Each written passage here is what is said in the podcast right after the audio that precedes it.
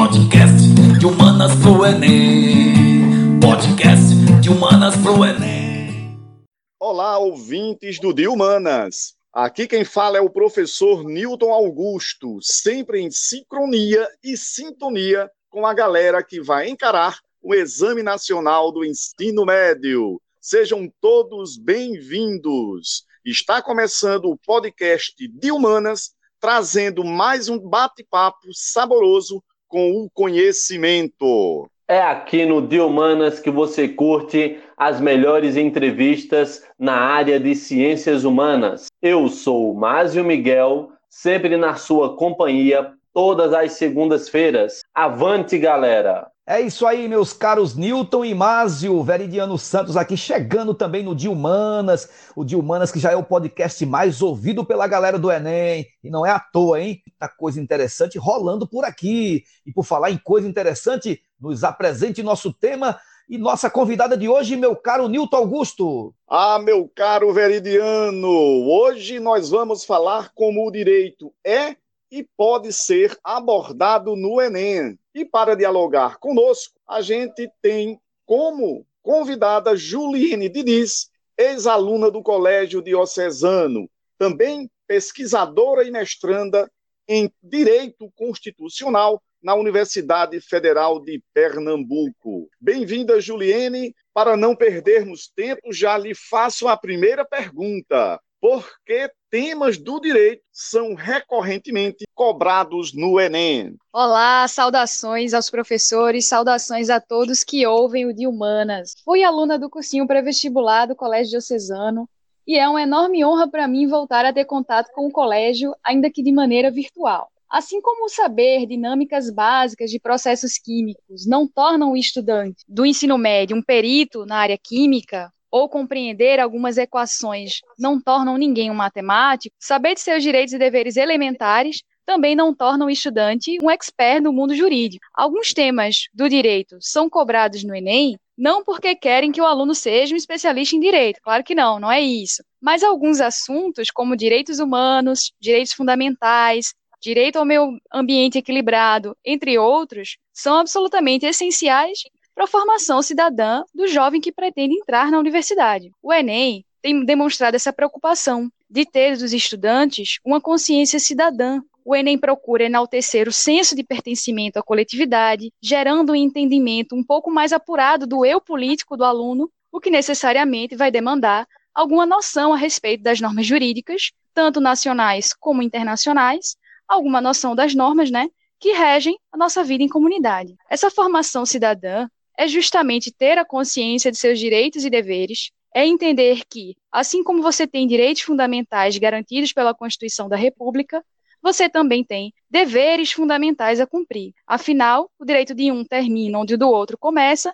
nesse perene exercício de autoridade e respeito mútuos. Saber quais são as normas básicas que regem a vida em sociedade são elementares nessa construção. Esses conhecimentos vão servir para que o jovem compreenda melhor seu papel em sociedade, possa votar com base nessa ética coletiva, entenda o que é que o Estado deve ou não prestar como serviços básicos essenciais, quais as implicações do seu voto na vida democrática brasileira e como os governantes devem ter suas ações pautadas nos direitos humanos, visando proteger, entre outros bens incalculáveis, o meio ambiente, o direito humano de acesso à cidade, a equidade à pessoa com deficiência, à pessoa idosa, por exemplo, entre outras tantas questões que são abrangidas pelo que nós chamamos a ciência do direito. Muito bem, Juliane. Eu fiquei aqui pensando, falando de forma mais específica, como o direito costuma ser abordado nas provas do Enem? Temas ligados ao direito são absolutamente comuns nas provas de redação. Tanto podem estar implicados no tema,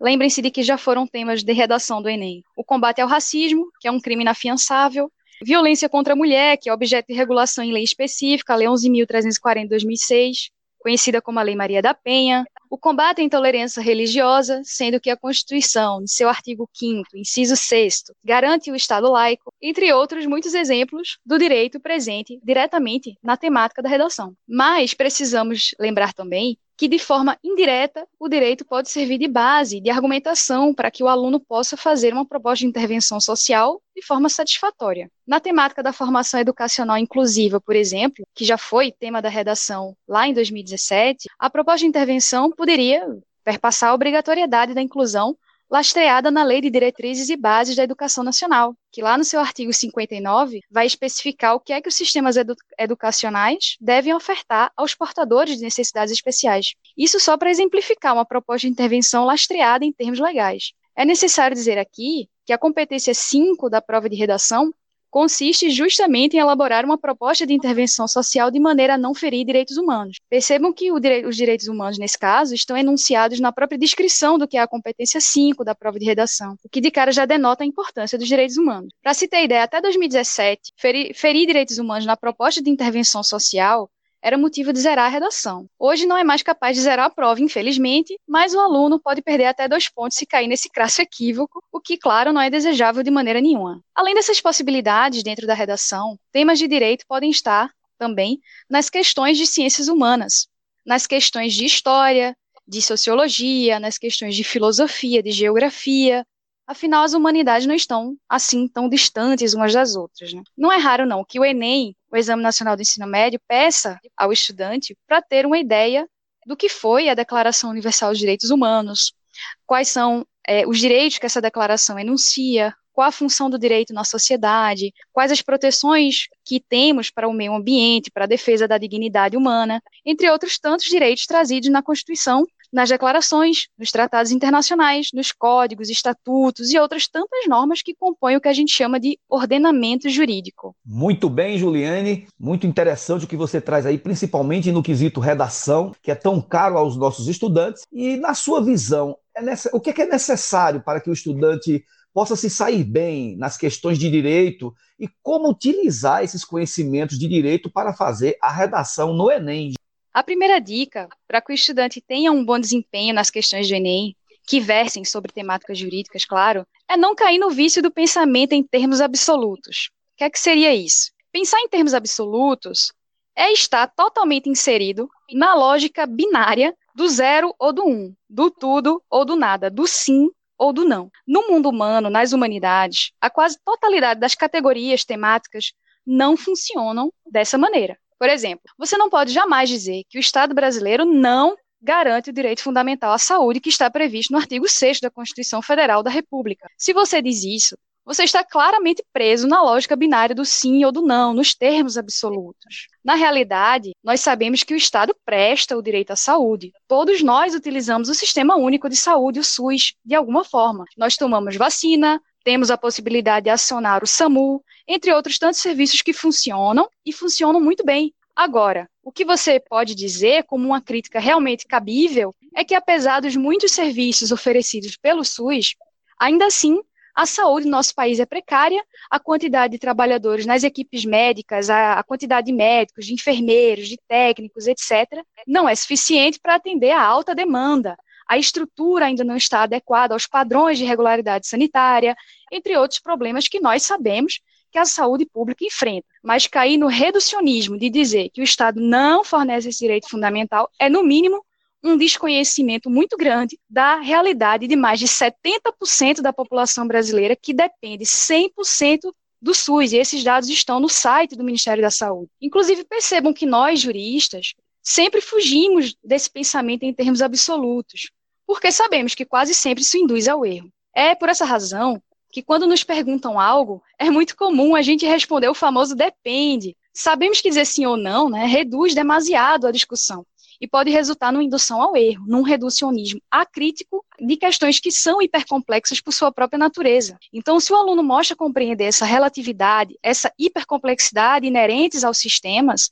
certamente seu desempenho vai melhorar muito, não só no Enem, mas na compreensão e na interpretação que o aluno faz, realiza em todas as suas interações humanas. Ótimo, muito bem. Juliane, você falou em direitos humanos, em direitos fundamentais. Assim, gostaria de pedir, por gentileza, para que você nos explicasse qual a diferença entre os direitos humanos e os direitos fundamentais. De forma bem simples e direta, a gente pode dizer que os direitos humanos são aqueles que são enunciados no plano internacional, e os direitos fundamentais, por sua vez, seriam aqueles enunciados dentro dos ordenamentos jurídicos dos estados, dentro das suas constituições, se o estado tiver. Esses direitos humanos e fundamentais podem coincidir ou não de serem os mesmos. Sabemos que existem diversos países que não se comprometeram com os direitos humanos, como é o caso de muitos países de tradição islâmica. O que ocorre ali é que alguns desses estados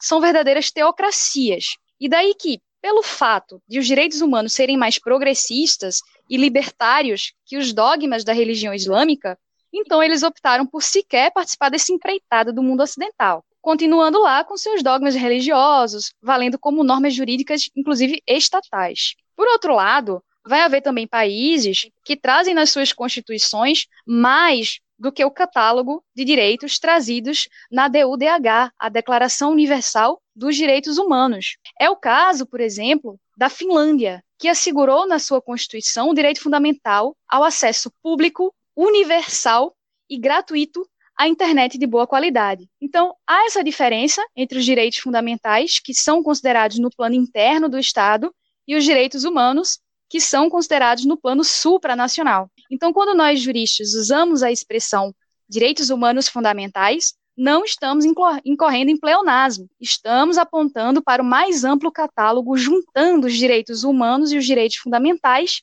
em que estavam em dois conjuntos em um único conjunto. Vejam que, no caso da Finlândia, temos um conjunto de direitos fundamentais maior que o conjunto de direitos humanos trazidos pela DUDH e que, no caso da Arábia Saudita, é o inverso. Essa diferença se dá tanto por escolhas políticas desses governos de reconhecerem ou não é, esses direitos para sua população, quanto também por falta de, de exigência desses direitos por parte do próprio povo. Na Finlândia, percebam quanto é realmente admirável que tenham avançado a ponto de reconhecer a Wi-Fi, o acesso à internet e à internet de boa qualidade, como um direito fundamental reconhecido na própria Constituição. É importante observar também como a realidade nórdica difere de um país bem menos desenvolvido como o nosso, que enfrenta um gravíssimo problema de inclusão digital e acesso à internet de qualidade justamente nesse período de pandemia. O que poderia parecer anos atrás um luxo, algo não essencial como a internet, hoje sobretudo devido ao contexto que estamos vivendo, tem múltiplos reflexos, inclusive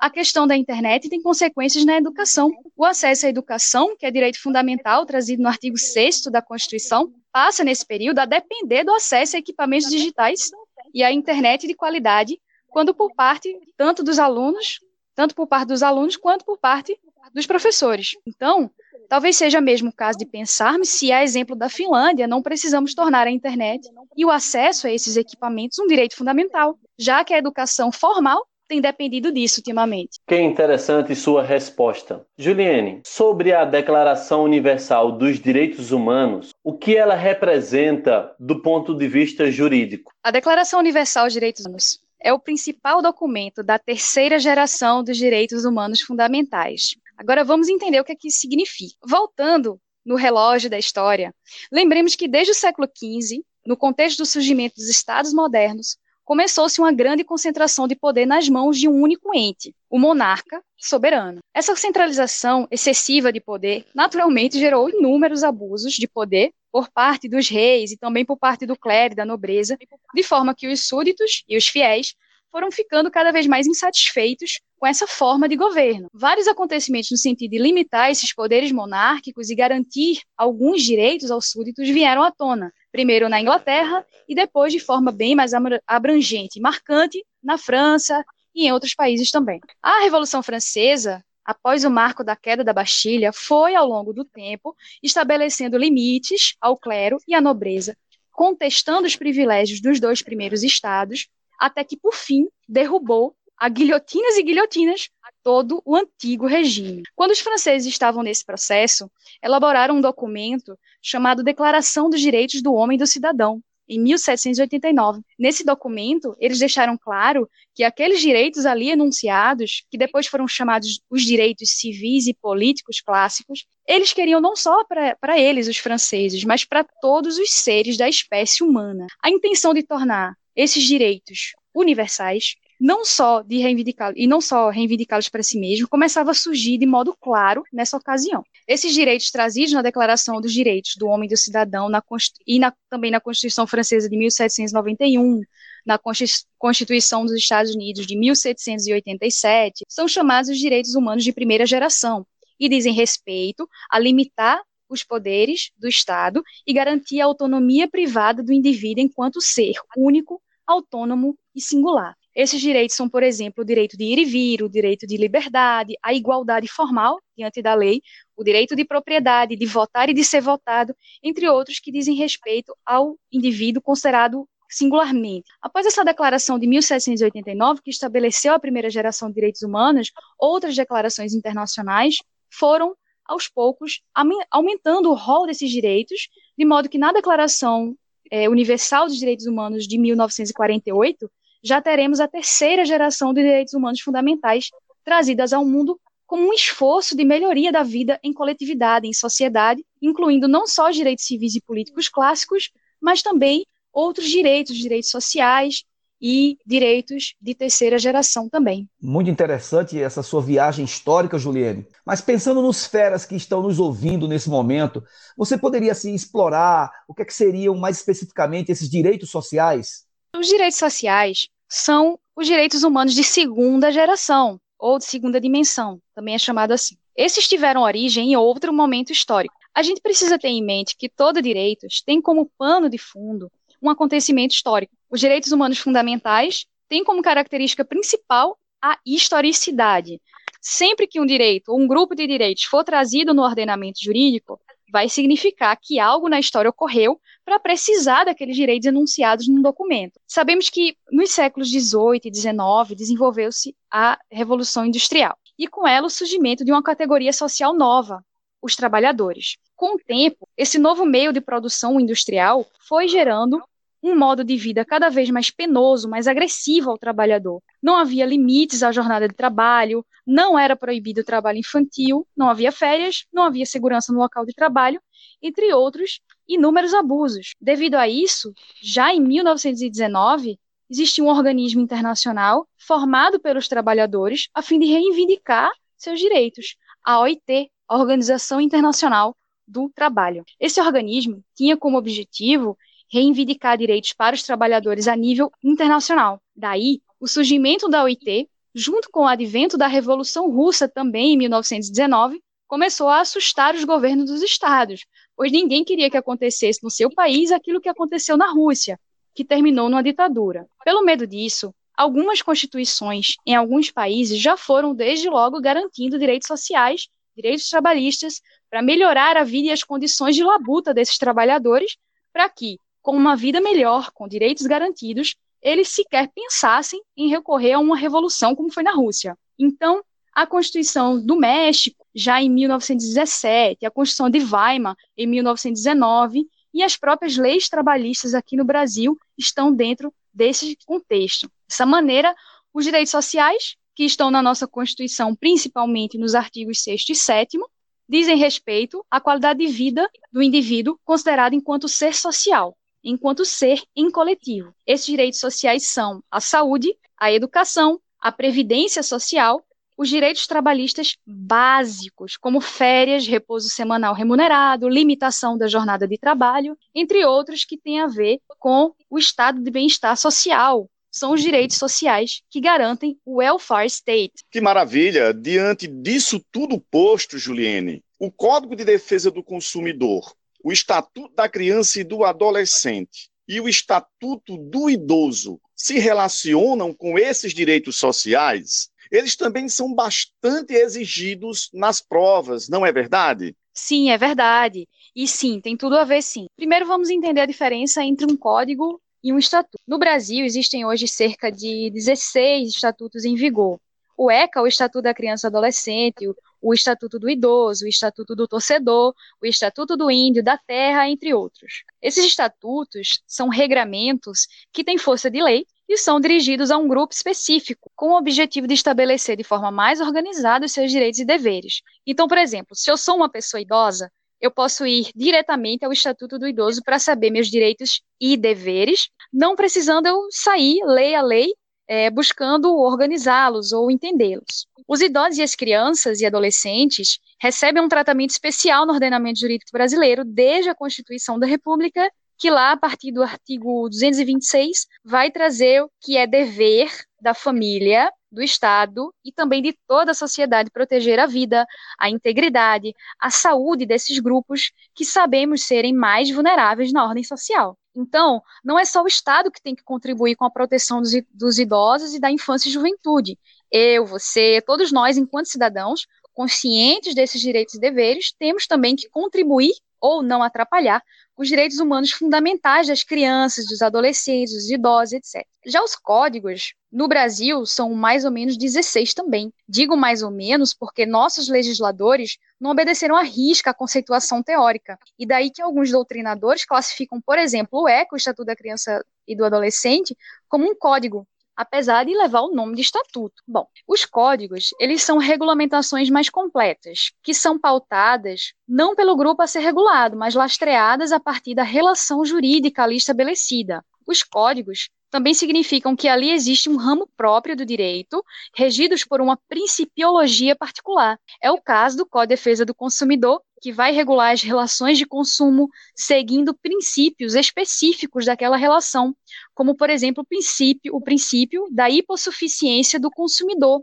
Quando temos uma relação de consumo, sempre partimos do pressuposto de que o consumidor não está em condições de igualdade, de paridade de armas, com os fornecedores e agenciadores de bens e serviços, de tal maneira que procuramos sempre proteger os consumidores dos abusos de poderio econômico desses prestadores. Então, esses estatutos e códigos têm tudo a ver com a ideia de bem-estar social, de direitos sociais e têm total conexão com aquilo que falamos anteriormente. Juliane, agora eu fiquei curioso sobre o seguinte tema: onde no campo jurídico podemos encontrar a temática do meio ambiente? Ah, o direito ao meio ambiente equilibrado está dentro do grupo de direitos humanos fundamentais de terceira geração. Esses direitos de terceira geração têm como pano de fundo histórico não só as duas grandes guerras do século XX, como também os movimentos ambientalistas surgidos ali entre as décadas de 60 e 70.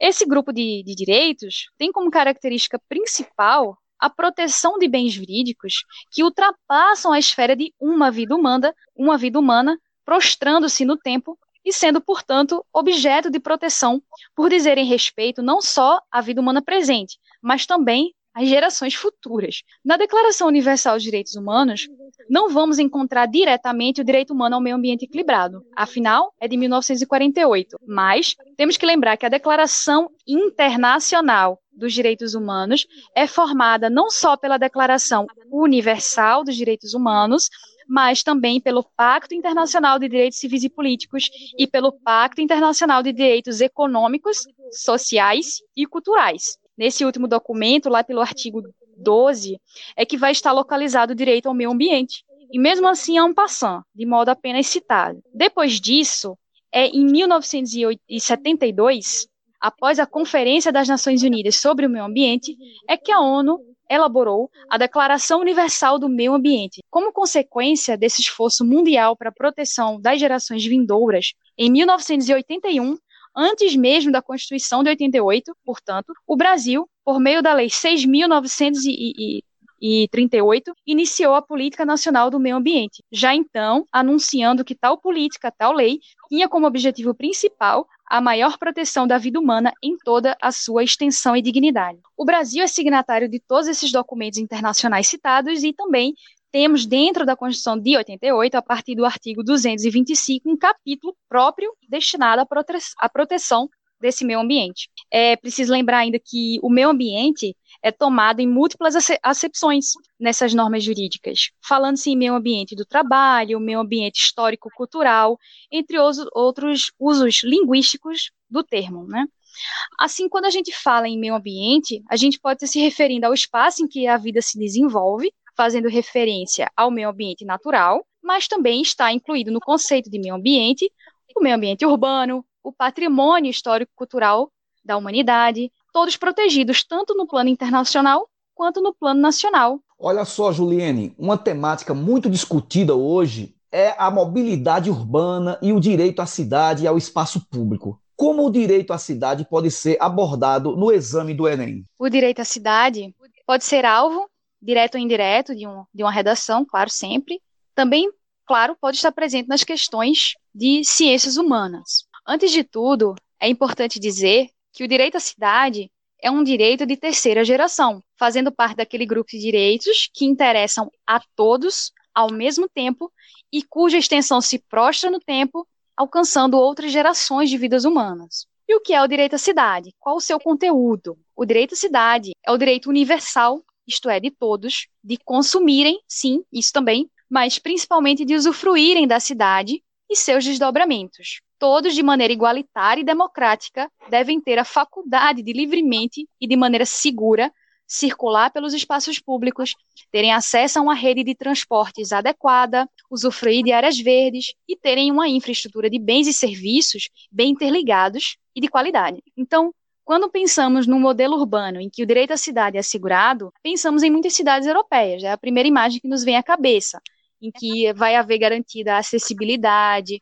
a mobilidade, as áreas públicas, as áreas verdes, a infraestrutura social vai ser adequada, além de outras cidades, é, é, além de muitas dessas cidades do velho mundo contarem, né, com vários artifícios tecnológicos que facilitam a interação entre o poder público e os cidadãos, no sentido de otimizar esses serviços que uma cidade deve oferecer né? E isso vai constituir aquilo que a gente chama de cidade inteligente. A questão principal aqui é o estudante ser capaz de compreender que o acesso aos espaços coletivos de uma cidade, a sua rede de transporte, o acesso à educação e saúde públicas e ao que tudo que implica o direito à cidade, nem sempre é garantido a todos de maneira igualitária. Restrições são criadas e impostas no sentido de afastar e agrupar seletivamente os grupos humanos de maneira antidemocrática, desigual injusta e antirrepublicana mesmo. Então, pensando nesse problema e levando em conta que a maior parte da população em breve vai estar concentrada nesses espaços urbanos precarizados, o Programa das Nações Unidas para Assentamentos Humanos, a ONU Habitat, iniciou esforços no plano internacional para planejamentos metropolitanos, é, economia urbana, garantia de serviços urbanos básicos como saneamento, água, energia, política de resíduos, etc. E tudo mais que efetive o 11º objetivo do desenvolvimento sustentável, que é a construção de cidades e comunidades sustentáveis. Nessa toada é que o Brasil, em 2001, promulga o Estatuto da Cidade, por meio da Lei 10.257, estabelecendo o direito humano universal à cidade sustentável e trazendo princípios norteadores das políticas urbanas. Muito bem. Agora vamos falar de algo muito importante na atualidade. A gente sabe que hoje há uma grande preocupação acerca da fake news. Assim, qual a regulamentação cabível para combater essa propagação de falsas notícias, Juliane? A prática de notícias falsas, a fake news, consiste na propagação de boatos, inverdades, desinformações de forma deliberada pelas mídias, digitais ou não, com o objetivo de causar danos públicos, de obter ganhos econômicos ou com o objetivo de obter vantagens políticas. Geralmente, para isso, são usadas aquelas manchetes exageradas, notadamente sensacionalistas, a fim de atrair rapidamente a atenção daquele, daquele interlocutor incauto, pouco criterioso. Se as notícias falsas forem fabricadas contra uma pessoa em qualquer meio, seja nas redes sociais ou não, o autor delas pode incorrer num dos chamados crimes contra a honra, previstos no Código Penal, como a calúnia, a injúria ou a difamação. E o autor vai responder na esfera criminal por esses atos. Agora, o que geralmente ocorre é que esses crimes são cometidos pela internet por pessoas que se escondem atrás de perfis falsos e de várias outras maneiras de ocultação da autoria. Nesses casos, existe realmente uma dificuldade para se encontrar o malfeitor. Mas, até para deixar bem claro que a internet é um território com ordem e com regras, foi promulgado em 2014 o Marco Civil Regulatório da Internet. A partir daí, existem meios especiais que podem ajudar na identificação do autor das, das notícias falsas e há uma responsabilização também na, na esfera civil para esse infrator. No Marco Civil, são estabelecidos os princípios, as garantias, os direitos e deveres do usuário da rede, da rede mundial de computadores. A preocupação mais corrente que se tem hoje sobre as fake news é quanto ao uso para obtenção de vantagens políticas. Muito se tem discutido nos Estados Unidos, no Brasil e também em outros países, o uso das notícias falsas para o ataque a adversários políticos com o claro objetivo de vencer eleições, baseando-se em inverdades, em inverdades e em desinformação. Pensando nessa problemática, e após terem sido descobertos pelo Tribunal Superior Eleitoral um mínimo de 272 grupos de WhatsApp disseminadores de, de, notícias falsas nas eleições de 2018, foi promulgada a Lei 13.834, em junho de 2019, com a finalidade de tipificar como crime eleitoral a denunciação caluniosa como finalidade, com finalidade eleitoral, sendo a pena de reclusão de dois a oito anos para os propagadores das notícias falsas. Essa lei ela já está valendo para as eleições desse ano de 2020 e a Justiça Eleitoral criou também o programa de enfrentamento à desinformação, com vários dispositivos a fim de, de conscientizar o eleitor de combater essa problemática e também de proteger a democracia brasileira. Que interessante, Juliane. A competência 5 da matriz curricular de Ciências Humanas aborda a relação entre os fundamentos da cidadania e da democracia. Sabemos que, atualmente, a crise da democracia brasileira tem gerado muita preocupação. Do ponto de vista do direito, como se debate a democracia? A democracia, dita de forma bem simplificada, é o governo do povo pelo próprio povo. É a crença no poder de racionalidade, no poder de autonomia e autogestão do povo sobre si mesmo. Sabemos que, que a democracia encontra raízes históricas na Grécia, onde era exercida de maneira direta por aqueles que eram considerados cidadãos, né? muitos não eram considerados, as mulheres, os estrangeiros eram, eram totalmente excluídos do exercício da cidadania. E aí, no decurso da história, no entanto, né, até mesmo pela explosão demográfica das cidades, dos estados e por diversos outros fatores também, começou a se pensar numa forma de democracia indireta, para tornar ela factível. Elegemos uma pessoa ou um grupo de pessoas que nos representará e tomará as decisões políticas por nós, em nosso lugar. Representar é estar presente de novo, não é?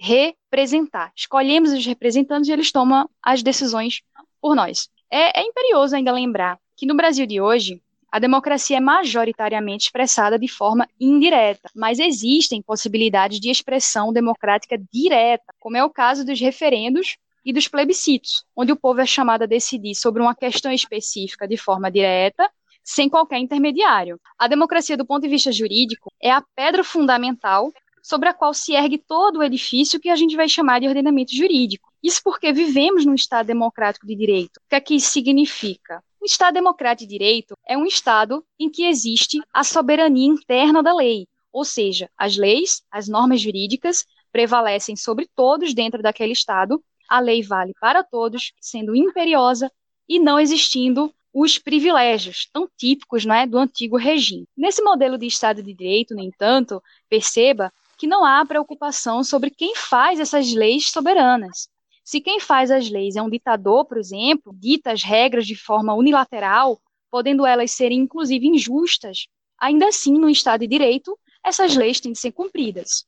Isso ocorreu na Alemanha nazista, funcionou ali um modelo de Estado de Direito, em que as leis outorgadas pelo Reich era que valiam sobre todas as pessoas, mesmo que fosse injusta com grupos humanos, como os grupos dos judeus, da população LGBTQI+, entre outros grupos. Após as duas grandes guerras, esse modelo foi repensado e, tempo atual, a moderadora do Estado de Direito. Isso significa que uma lei, o direito como um todo, só é soberano internamente se for fruto de processos democráticos. Uma lei só é válida, só tem eficácia erga omnes contra todos, se passar pelo crivo de ser antes deliberada, votada e legitimamente democrática. Isso é o Estado democrático de direito. Muito bem, Juliene. Olha só, o fenômeno da judicialização da sociedade, né, da sociedade contemporânea, é um tema muito recorrente. Eu, quando estudava terceiro ano, por exemplo, né, tinha uma disciplina que era direito, a gente estudava direito. O que, é que você acha né, que como é que o, o direito deveria ser abordado né, no currículo escolar? Com certeza, o direito falta à matriz curricular do ensino médio, é algo que deveria ser, ser pensado e repensado, afinal, como tenho insistido, é, essa, essa conscientização das, de, de quais são as normas jurídicas básicas, quais são nossos direitos e deveres, ela é fundamental para a própria democracia Além dessas questões né, de cidadania que a gente falou aqui, e também da, da consciência, da importância da democracia, da igualdade substancial, é muito importante para o aluno que ele leia a Constituição, que ele leia a Declaração Universal de Direitos Humanos, que são os documentos mais básicos para a construção dessa cidadania. Além disso, a gente também precisa sempre se informar em locais seguros, claro, cuidado com as notícias falsas, sobre quais são esses direitos e deveres, quais são as soluções pensadas na comunidade internacional para os nossos problemas em comum,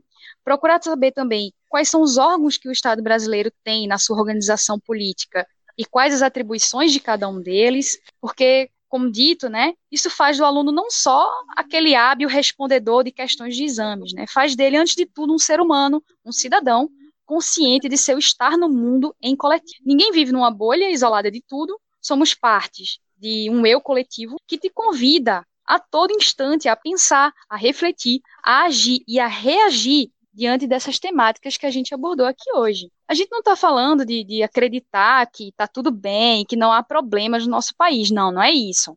A crítica é bem-vinda e todos sabemos, seguindo aquele velho raciocínio, que a existência de uma norma jurídica é, para proteger um direito significa exatamente que ele está sendo violado na sociedade. Isso a gente sabe. Mas o que, o que é mista defender aqui não é uma postura crítica, isso seria um absurdo. O que dizemos é que o estudante deve procurar manter a postura e a proatividade de aprendizagem contínua, não pensar jamais que direitos e deveres são um objeto de manuseio exclusivo de juristas, isso não é verdade. As normas dizem respeito a todos e por essa razão mesmo é que todos, juristas ou não, devemos contribuir para a construção de uma sociedade justa, livre, solidária e sem o conhecimento elementar de direitos e deveres, isso nunca será possível. Deixem a crença gratuita, a descrença, né, gratuita e sem fundamento de lado nas instituições, participem das discussões públicas, acompanhem as ações de seus representantes no executivo e no legislativo,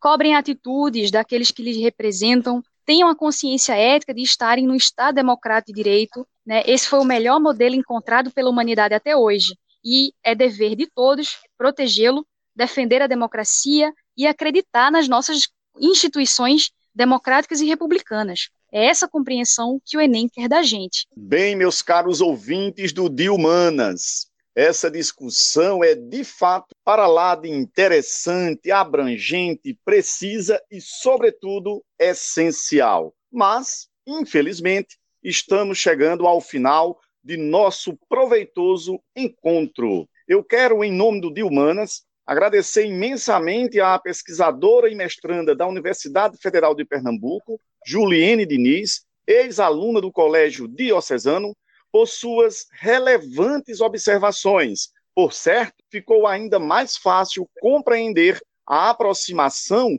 e a presença do direito no Exame Nacional do Ensino Médio, especialmente em ciências humanas e na redação. Assim, deixamos esse momento para as suas considerações finais. É importante que, que o aluno ele entenda que as ciências humanas como um todo não estão distantes, ah, não estão tão distantes umas das outras e que é preciso ter uma, uma disposição em, em um esforço de raciocínio para tentar uni-las. Muitas vezes é perguntado é, qual livro se deve ler para se sair bem nas questões que versem sobre direito no Enem. Né? Você não vai encontrar todo o conhecimento básico para a construção da sua cidadania num único livro, num compêndio organizado por alguém. Não, não é, não é disso, não, que, que nós estamos falando. Você deve sempre, claro, procurar ler os documentos, as normas jurídicas básicas, como a Declaração Universal, a Constituição, como tenho dito, deve procurar também se informar nos sites oficiais, é, quais as, as, o, os órgãos da organização política do seu Estado, para que, que eles servem, e deve também sempre manter a mente aberta de que esse conhecimento ele não é uma exclusividade nós juristas. Ele é, antes de tudo, o seu regramento enquanto cidadão e é preciso que você mesmo né, se esforce em conhecer e cumprir seus deveres e saber e exigir os seus direitos também. É realmente um grande prazer ter sido convidada. Eu realmente gostaria de agradecer enormemente pelo convite uh, dos professores do podcast de Humanas. É realmente muito prazeroso para mim ter esse espaço para falar um pouco desse ponto de vista que hoje pesquiso. Que fantástico! Agradeço a participação de Juliane Diniz pelo grande registro deixado no De Humanas. Deixo meu forte abraço ao ouvinte. Lembre-se, todas as segundas-feiras temos conteúdos exclusivos para você se preparar para o Enem. Peço que divulguem nosso podcast aos seus amigos, seus familiares e seus colegas de estudo. Até a próxima. Muito bem, eu também gostaria de registrar o meu agradecimento a Juliene. Foi uma grande palestra que nós tivemos hoje aqui. Mas fica nosso aqui o nosso abraço ao fera que está nos ouvindo. Até a próxima. Podcast de Humanas pro Enem. Podcast de Humanas pro Enem.